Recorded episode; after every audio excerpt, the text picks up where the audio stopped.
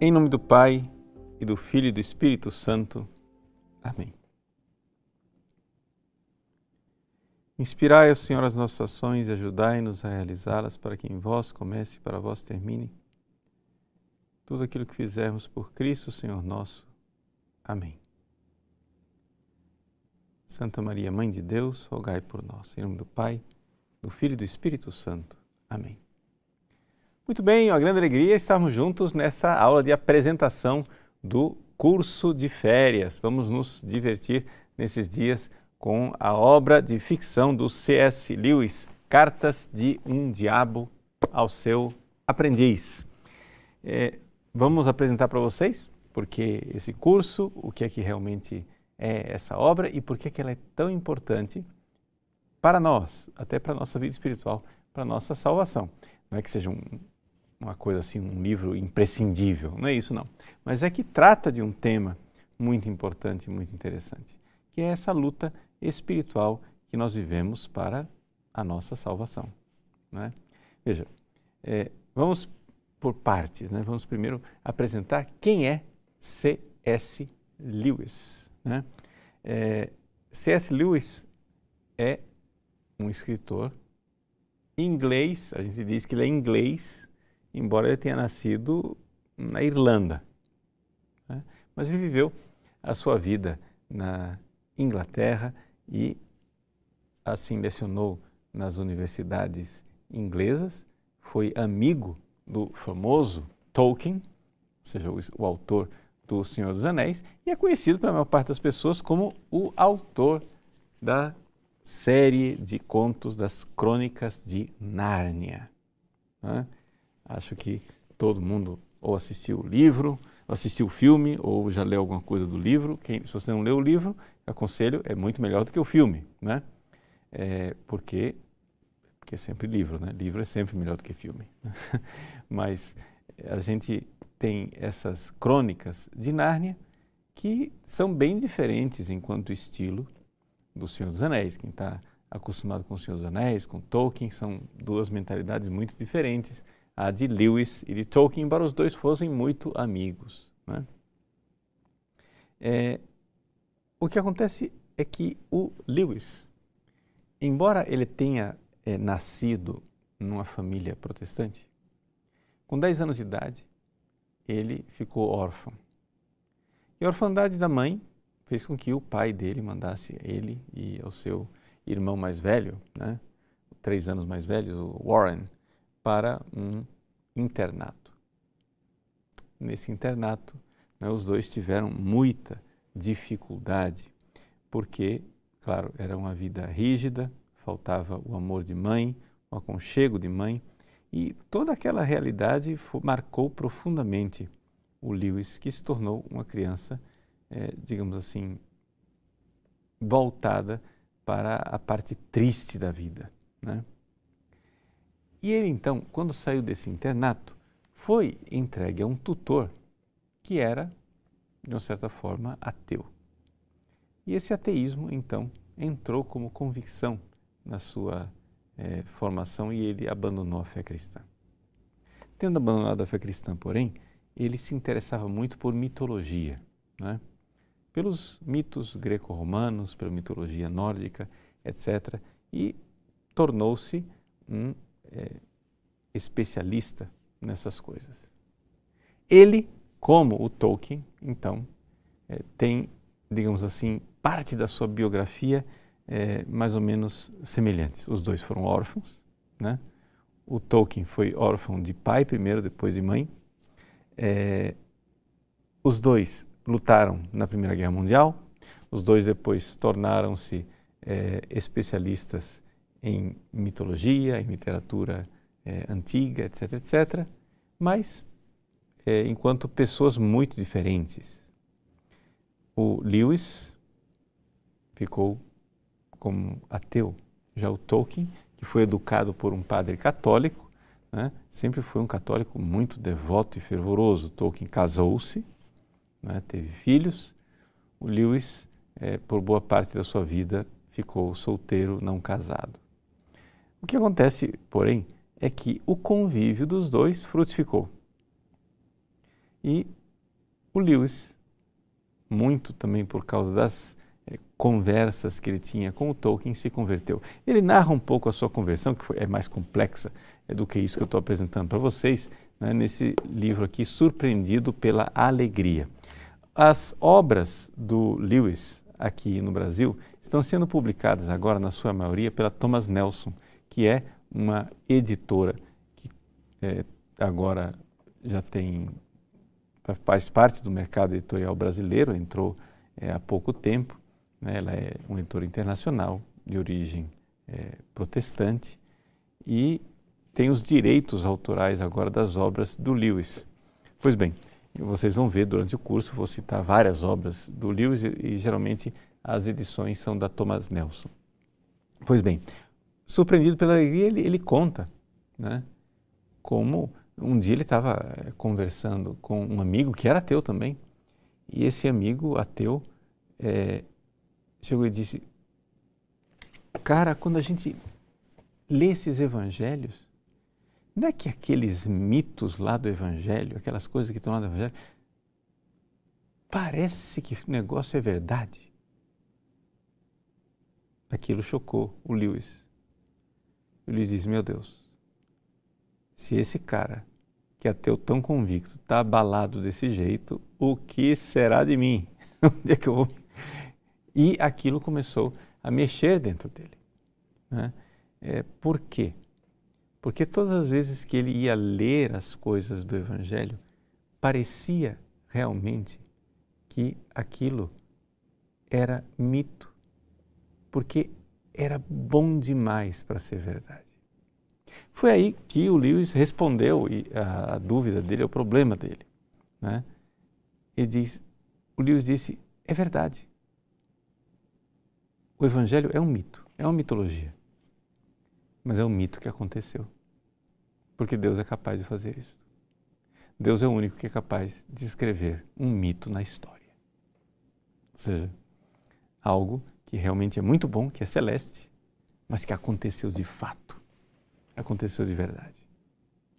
Então, o Lewis é, foi se convertendo. Primeiro, ele se tornou, é, em primeiro lugar, teísta. Ele acreditou em Deus. Depois, tornou-se cristão. Mas, infelizmente, ele não deu passo para o catolicismo, coisa que é, justifica é, a certa resistência que o Tolkien tem pelos livros do Lewis. Né? O Lewis escreveu eh, vários livros de defendendo a, a, fé cristã, etc, etc. E esses livros que ele escreveu defendendo a fé cristã, o Tolkien não gostava deles. Assim, é, por exemplo, o famoso cristianismo puro e simples, Mere Christianity, é, que foi uma série, um livro que nasceu de uma série de programas radiofônicos que o Lewis fez durante a Segunda Guerra Mundial na BBC. Pois bem, o, o, Tolkien não gostava desse livro, não gostava também do próprio livro eh, das cartas de um diabo ao seu aprendiz, que nós vamos eh, fazer nosso curso de férias. Mas por quê? Porque não são livros bons? Não, não é que não são livros bons, é que o Tolkien tinha uma esperança de que o Lewis se convertesse. Ou seja, estava cedo demais para você escrever o Lewis tinha, o Tolkien tinha esperança de que o Lewis se convertesse para a Igreja Católica e aí sim ele iria escrever livros, né, mais maduros, experimentados. Ele achava, sempre considerou que o Lewis de alguma forma ainda fosse um pouco imaturo espiritualmente, né? É por causa da sua não conversão é, para a Igreja Católica. Bom, o fato é o seguinte: é que nós iremos né, nos divertir lendo as cartas de Um Diabo ao Seu Aprendiz, não porque elas sejam um manual de ascética e mística, nada disso. Iremos lê-las é, bem conscientes de que são escritas por um protestante. Mas você vai se surpreender o quão católico esse protestante é. Ou seja, tem muita coisa de catolicismo e durante a nossa leitura nós vamos complementar. Porque as coisas que ele diz são corretas, mas precisam ser complementadas com a visão católica e é por isso que nós vamos fazer esse curso.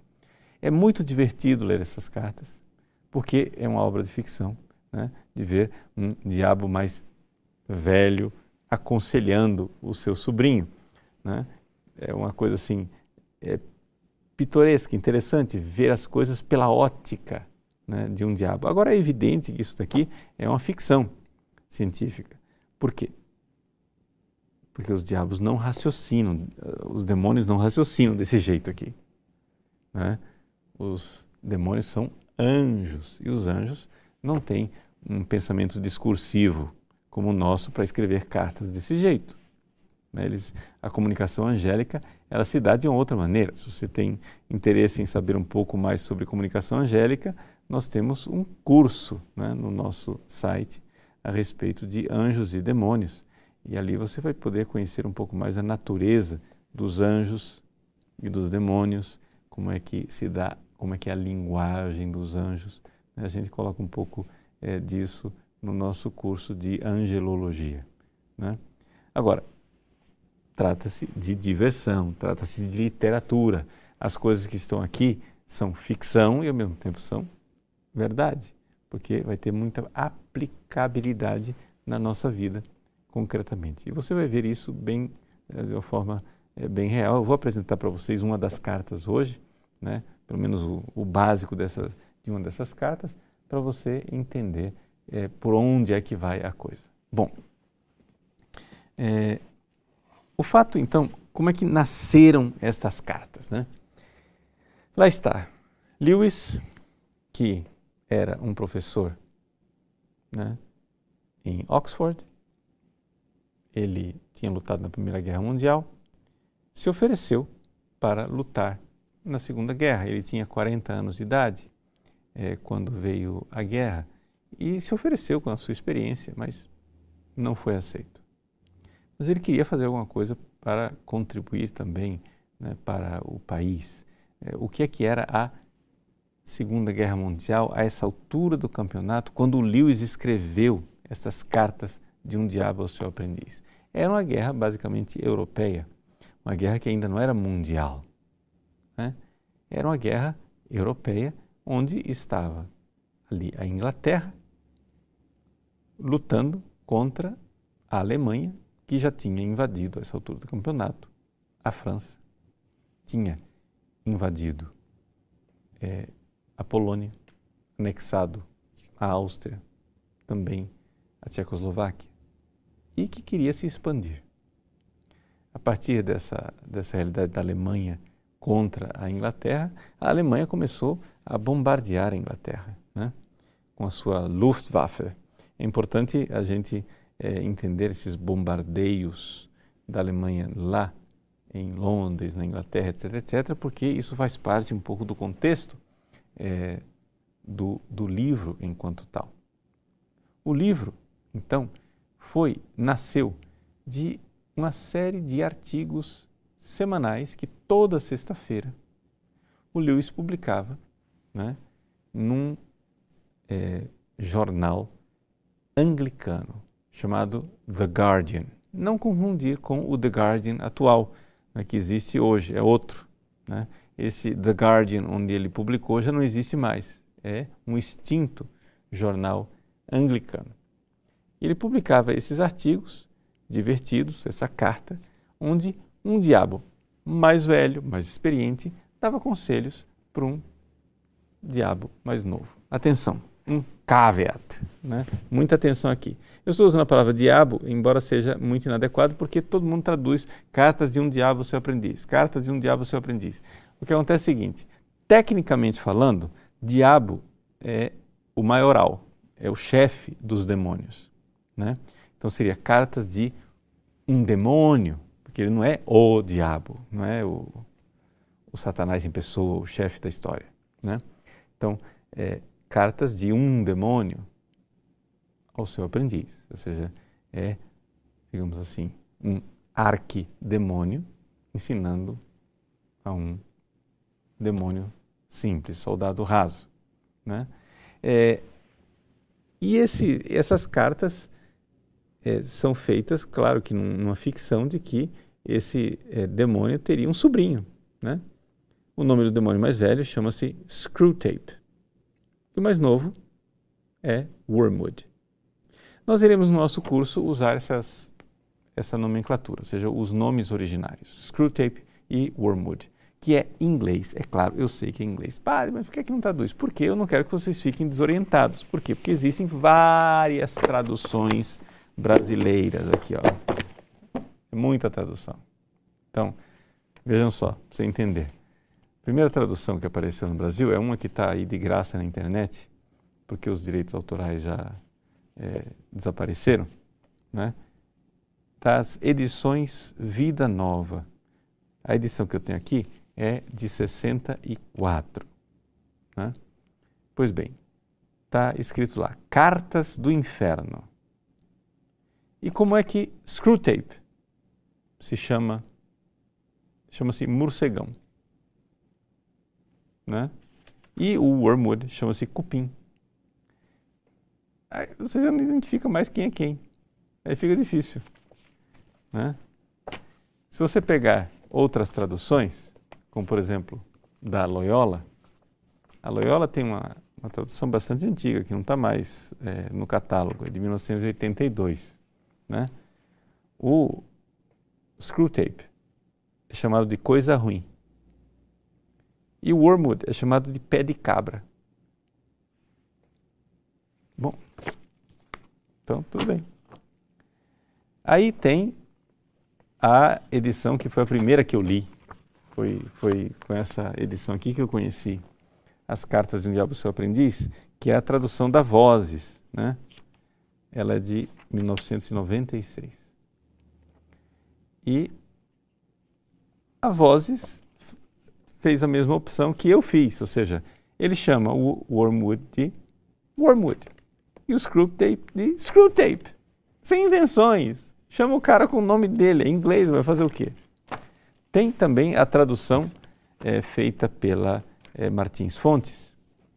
É, me parece, me disseram que os direitos autorais agora das obras do Lewis aqui no Brasil são somente da Thomas Nelson. Então essas edições todas antigas vão terminar saindo do catálogo. Né?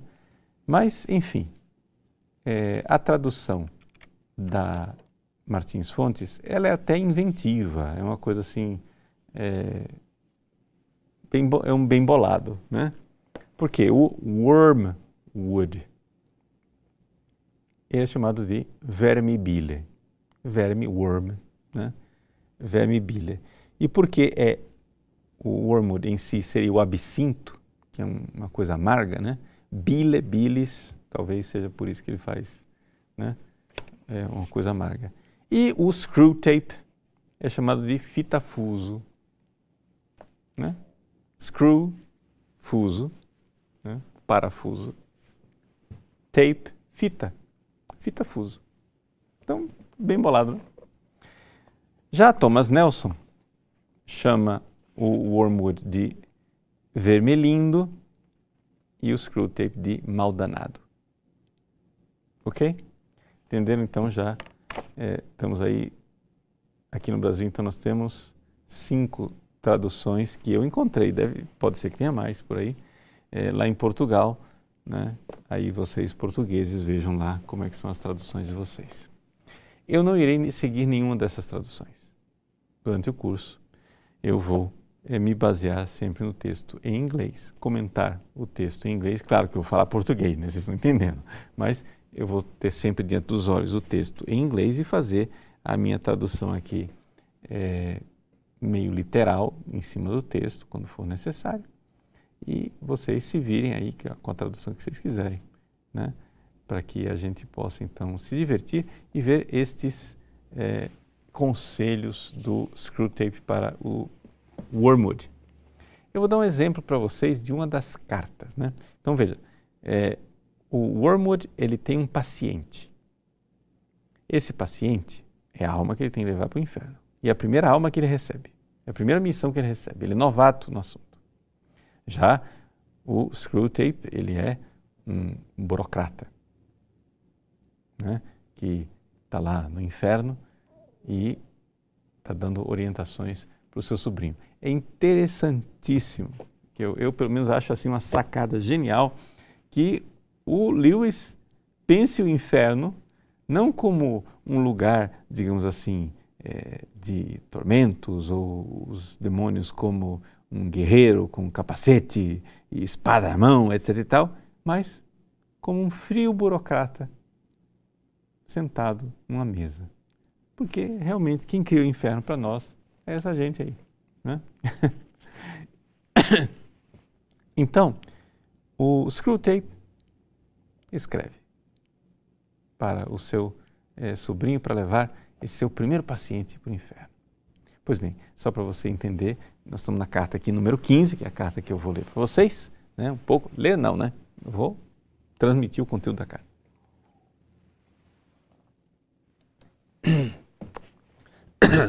E é, na carta número 15, o nosso paciente aqui né, já se converteu, é cristão, né, convertido, e agora ele está no meio da guerra. E a guerra deu uma arrefecida. Agora então, diante dessa incerteza de futuro, a guerra vai recrudescer novamente ou ela vai parar? Essa incerteza, né? Ou seja, nós vamos torturar o nosso paciente com o medo ou nós vamos alimentar nele uma estúpida confiança que vai dar tudo bem. As duas coisas servem. Por quê? Porque o importante para levar uma alma para longe de Deus é levá-la para longe da realidade. É alimentar as paixões que fazem com que ela vá para longe do mundo real. Por quê? Porque, claro, o diabo é o pai da mentira. E Deus, Deus é a fonte do ser. Se você quer se encontrar com Deus, você tem que encontrar com as coisas que são. E o diabo, o diabo faz joguinhos linguísticos, né? É interessante é, a gente pensar que enquanto Lewis escreve essas cartas né, em 1941, é, exatamente nesta época, né, lá no, na Inglaterra, tem um filósofo falando de joguinhos linguísticos. Né? E ali nós temos toda a realidade da linguística é, moderna que vai tomando conta né? esses jogos de linguagem, que é o que, o que venceu o mundo atual. Né? O Wittgenstein, que era também que também como o Lewis foi soldado na Primeira Guerra Mundial, né? Wittgenstein estava lá nas universidades inglesas dando aula, né? E falando de joguinhos de linguagem. Mas é exatamente isso que virou, que deu origem depois à cultura da morte. Porque a cultura da morte é exatamente isso, o que vai destruindo o nosso mundo atual, tudo, tudo, tudo se reduz à propaganda. Quando você diz uma coisa, né? Todo mundo diz, qual é seu interesse dizendo isso? Ninguém pergunta mais, ah, mas isso é verdade ou não é verdade? Isso é real ou não é real? Isso está no ser ou não está no ser? Não, todo mundo pergunta, qual o interesse que ele tem? Porque tem um jogo por trás, né? Ou seja, o marxismo pegou esses jogos linguísticos e introjetou no seu é, arsenal de guerra. Pois bem, o fato é o seguinte: aqui o diabo, né? Não Wittgenstein, mas o diabo, está ensinando para o seu sobrinho que tem que fazer jogos de linguagem para tirar a pessoa do chão, né, da realidade. E o que é que deve fazer? Bom, primeiro, aqui o, o Screwtape está ensinando para o Wormwood que nós, seres humanos, somos seres que vivemos no tempo. Claro, os demônios, eles têm uma experiência completamente diferente do tempo. Eles vivem em um outro evo, em um outro relacionamento com o tempo. O tempo dos demônios, dos anjos, o tempo angélico, não é uma continuidade como o nosso, é de outra maneira. Pois bem, nós vivemos no tempo. Tempo quer dizer o seguinte: tem presente, tem passado, tem futuro. E onde é que Deus vai visitar você? Onde é que Deus vai se encontrar com você? É sempre no presente. Por quê? Porque o presente é a parte do tempo que tem ser. Então, o Screwtape vai ensinar para o Wormwood a distrair o seu paciente com o passado ou com o futuro. Preferencialmente com o futuro, mas também pode ser com o passado. Como é que você faz isso? Porque você, para distrair o paciente, para que ele não tenha contato com a eternidade, precisa tirá-lo do presente. Porque o que é a eternidade onde está Deus? A eternidade é um eterno presente, é um agora, é um ser. A eternidade é. É interessante você notar isso, porque quando a gente pensa em eternidade, a gente pensa no futuro, né? Mas a eternidade não é futuro. A eternidade é um presente. A eternidade é Deus que está, que é. E Ele vem e toca o tempo. O lugar onde Deus toca o tempo é no agora, sempre. Deus não visita você amanhã. Por quê? Quando Ele visitar você amanhã é porque amanhã se tornou agora. Então você, na verdade, tem que prestar atenção não no amanhã, tem que prestar atenção no agora. Né? Mas os demônios querem que você se distraia. Então, que, qual é a técnica deles? O que é que eles vão fazer? Bom, o conselho que o Screwtape dá para o Wormwood é, primeira coisa, se você está falando de uma, de uma viúva ou de uma pessoa mais velha, etc e tal, olha, tente essa pessoa prendendo ela no passado. Porque o passado já não é mais, né? As coisas não existem mais. Então, ela vai se distrair das coisas presentes do dever que ela tem que cumprir agora. Mas o passado não é a coisa melhor. Porque o passado, embora não exista mais, ele ainda tem uma certa consistência de ser, porque um dia ele já foi. Ou seja, um dia ele teve ser. E onde tem ser, para o diabo é sempre perigoso. Por quê? Porque ele quer nos tirar, tirar nossos pés do chão. É interessante a gente notar isso que a fé crava os nossos pés no chão, no ser. É exatamente o contrário que o mundo pensa. O mundo pensa que nós que temos fé somos iludidos, não temos os pés no chão, achamos que estamos por aí, né? É, ah, pensando em sei lá o quê, né? no mundo da lua. É o contrário. A fé crava os nossos pés no chão. E então, com os pés no chão, a gente vai olhar para aquilo que Deus quer para nós no agora, no nosso hoje então, a melhor maneira de distrair uma alma é distraí-la com o futuro, com as coisas futuras. Por quê? Porque você começa a imaginar o futuro e viver uma coisa que não existe. Sabe quem é que cria o futuro na sua cabeça? É a sua imaginação. Ou seja, enquanto o presente é uma criatura de Deus, está aqui, o futuro é uma criação da sua imaginação. É você quem está criando isso. Se é que é você quem está criando e não é sugestão do demônio ou uma tentação que vem do próprio mundo. O mundo cria futuros. Né? O marketing é isso, é a venda do futuro, do futurível, do desejável. Pois bem, Deus quer que você preste atenção no agora. O seu dever hoje. Quantas e quantas pessoas se revoltam com Deus? Quantas e quantas pessoas se perdem? Por quê? Esmagadas pelas cruzes que elas mesmas criam na sua imaginação. Elas pensam coisas contraditórias, né? Elas pensam tudo e o contrário de tudo, sem se dar conta de que aquelas várias versões de futuro são incompatíveis. Né? Você não pode morrer de repente e, ao mesmo tempo, morrer lentamente de uma doença debilitante, incapacitante. Você não pode morrer de uma doença debilitante, incapacitante e, ao mesmo tempo, morrer de acidente. Ou então, ao mesmo tempo, morrer de uma doença dolorosa. Quer dizer, você pensa várias mortes, várias possibilidades de morte, e você sofre todas elas, mas nenhuma delas é a morte real que Deus quer para você.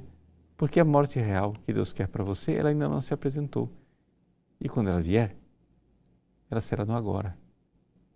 Não é no futuro, É você com a sua cabeça maluca que vai criando coisas. E o diabo se aproveita disso, porque ele coloca isso, ele dá sugestões, ele vai e usa a sua imaginação para fazer isso daqui. Então o Screwtape diz para o Wormwood: Olha, é a coisa melhor que tem. Por quê? Porque o futuro é feito de irrealidades, unrealities. É a parte do tempo que é menos parecida com a eternidade. Least like eternity. Por quê? Porque não tem ser. A eternidade tem ser. Então é por isso que o diabo diz: nós criamos coisas como a evolução, como o comunismo, porque são todas ideologias que prendem a imaginação das pessoas no futuro e não no seu dever do agora. E ele diz uma coisa interessante. Veja, eu sou padre católico, já li muitos livros de ascética, mística, livros dos santos, etc, etc. Mas o Lewis, embora quando ele escreveu essas cartas aqui, ele tinha somente 10 anos de convertido, ele tem um, um certo gêniozinho das coisas. Né? Não é um doutor da igreja, claro, mas tem um certo gêniozinho. É, e ele tem umas sacadas assim interessantes. Ele diz assim: Nearly all vices are rooted in the future. Quase todos os vícios estão enraizados no futuro. Eu nunca tinha parado para pensar isso. Ele diz, por exemplo, a gratidão olha para o passado. O amor olha para o presente. Mas o medo olha para o futuro. A avareza olha para o futuro. A ambição olha para o futuro. E ele diz uma coisa: e a luxúria? Olha para o futuro. Não, padre, o prazer da luxúria é agora. Haha! Mas o Screwtape diz: mas a nós não interessa, a minimamente, o prazer do sexo. Os demônios dizem assim: ele diz, se nós demônios não queremos que o ser humano viva prazeres, porque quem criou os prazeres foi Deus. Se a gente pudesse evitar se ele pudesse fazer o cara pecar sem sentir prazer nenhum, seria o ideal. Mas, como não dá, a gente suporta essa história do prazer. Mas o que interessa é o pecado. E o pecado diz respeito ao futuro. Claro que ele vai depois alcançar o prazer. Mas quando a pessoa está ardendo de luxúria, ela está desejando o futuro.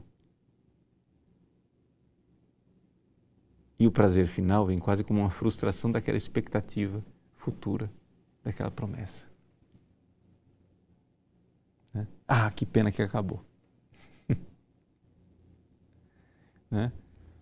E é interessante isso a gente, a gente notar, porque eh, eu vejo é, muito isso é, no confessionário, que as pessoas, muitas vezes, cometem pecados de luxúria e as pessoas, às vezes, estão tão viciadas, tão depravadas, tão cheias desses pecados, que a pessoa já nem sente mais prazer. Ela se chega ao absurdo do sexo sem prazer. A pessoa faz sexo, mas não sente mais prazer. Aquilo já não, não compensa mais. É o mínimo de prazer e às vezes prazer quase nenhum. Né? Por quê? Diz o Screwtape, nosso mestre de artimanhas demoníacas o prazer é a parte que Deus colocou lá no pecado. Deus não foi no pecado, Deus colocou no homem o prazer. Nós aproveitamos aquilo para fazer. Seja, o pecado é invenção nossa, o prazer é invenção de Deus. Criação divina. Né? Agora, você pode pensar assim, mas pá, tudo bem, então quer dizer que eu não posso pensar o futuro? Não, você deve pensar o futuro. Mas somente aquela parte do futuro que diz respeito ao planejamento do seu dever. Ou seja, você planeja agora. Ou seja, é um dever seu planejar agora o seu futuro. E você está cumprindo um dever. O cumprimento do dever de hoje é algo bom. Então, eu cumpro o dever de planejar algo do futuro, mas eu tenho que sempre entender que isso é um planejamento. O que me tortura, o que me faz é, é, eu me perder é exatamente a coisa de você começar a imaginar o futuro com tantos detalhes, tantos detalhes que a coisa é, realmente cria é, é frustração, quando tudo ansiedade, frustração e faz com que você se distraia da presença de Deus e do dever que Deus espera de você hoje. É, aqui falei bastante a respeito dessa carta é, número 15. Não apresentei a carta toda. No curso, as aulas vão ser mais compactas. Eu tenho uma parte do, da aula que apresenta a carta né, da melhor forma, mais direta possível, e depois eu faço alguns comentários para enriquecer a leitura. Mas eu estou aqui apresentando para você simplesmente algo que, é, para você entender, ter um gostinho daquilo que vai ser o nosso curso. Então, eu espero que realmente vocês venham fazer esse curso conosco, né? façam as suas inscrições, comecem aí a assinatura no nosso site e você vai ter acesso a muitas outras coisas. Né? Fazendo a assinatura do nosso site, você vai poder participar desse curso de férias das cartas, das cartas de um diabo ao seu aprendiz, mas também vai poder participar de outros cursos, de outras férias que nós fizemos. Por exemplo, você vai conhecer né, O Senhor dos Anéis, de Lewis e tantas outras coisas. Pode usar é, também o seu conhecimento para conhecer a história dos anjos, ou mesmo a parte mais positiva da vida ascética e mística, como a vida de oração, como a direção espiritual propriamente dita. Nós estamos fazendo aí um curso de direção espiritual, a jornada. Tudo isso está aí à sua disposição no nosso site pela é, inscrição que você vai fazer como aluno do nosso site. Então, vamos lá. Coragem, força, né?